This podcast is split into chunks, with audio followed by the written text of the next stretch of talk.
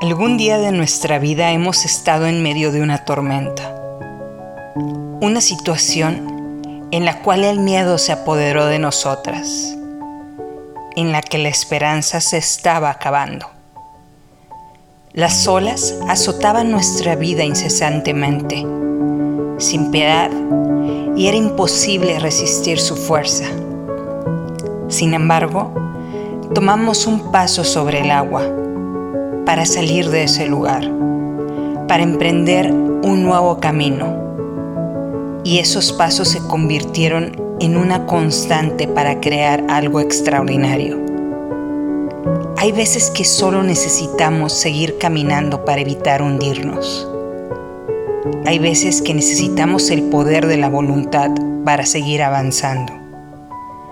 De esta manera, evitaremos un día escuchar ¿por qué dudaste? El camino al emprendimiento necesita un solo paso.